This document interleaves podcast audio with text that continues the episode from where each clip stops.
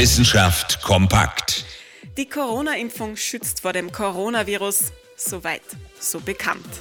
Aber die Corona-Impfung hat auch einen interessanten psychologischen Nebeneffekt.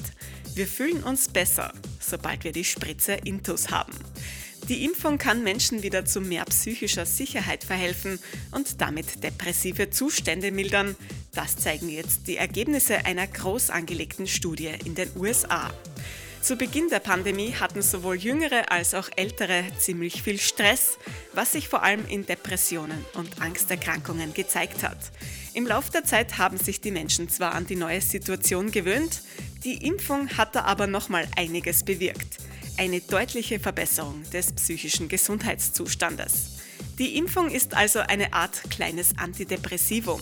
Am besten wirkt es übrigens mit viel Bewegung und viel Kontakt zu anderen Menschen.